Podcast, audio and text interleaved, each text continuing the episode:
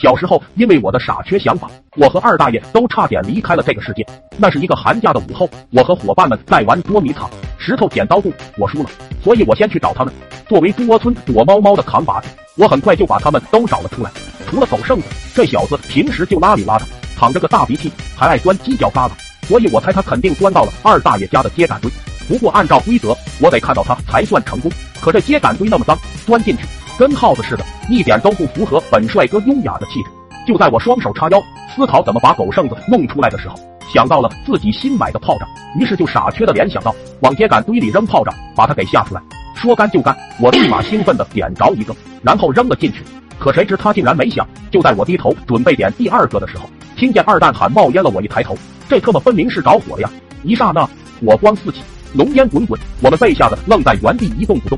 这时，狗剩子滋溜从树上滑下来，大喊道：“着火了！”然后就看见二大爷从家里提溜出来一个大锣，咣咣咣的敲了起来，边敲边喊：“着火了！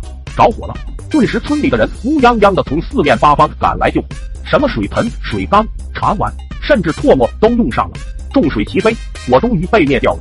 看着已被烧毁了三分之一的秸秆堆，二大爷指着我的鼻子就骂：“你个瘪犊子，成天不安好心，不干好事。”最后，二大爷看在我爸奋力救火的面子上，勉为其难的原谅了我，这件事也就告一段落了。众人也都各自回家了。一想到二大爷骂的话，我是真冤啊！明明是这个破炮仗不想滋出了火花，又刚好遇上干燥了一冬天的玉米秸秆才着的火，我怎么就成了不安好心的小瘪犊子了？于是，在我爸要拉我回家的时候，我以迅雷不及掩耳之势又点了一个炮仗，扔进了秸秆堆。我要向他证明炮仗只会响，不会引起火。我也不是什么不安好心。可我等了半天，这个炮仗也没响。我伸头一看，妈呀，又往外喷火花了。不幸的是，这次还刮来了一股东风，那火立马凶猛了起来，比刚刚那次壮观多了。此时的二大爷刚躺在床上，正准备吃速效救心丸，恍惚间又看到了自家墙外的火光。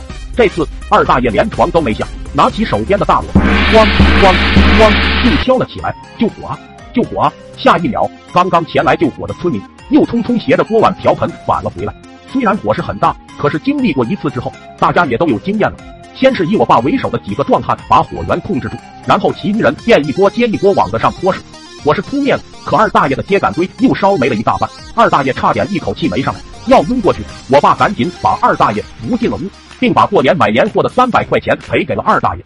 我爸从二大爷家出来后，直接一记无影脚干在了我身上，给我踹了个三百六十度前空翻接托马斯回旋，我差不多飞出去了七八米。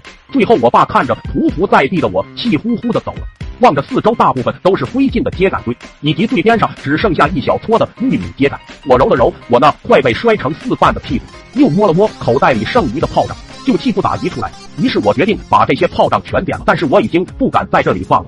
我跑到前面的空地上，刚好看见一只狗正在露天茅厕里偷食。我躲在外面，用卫生纸把那盒炮仗厚厚的包住，然后把卫生纸点着，像扔手榴弹一样，把它扔进了茅厕。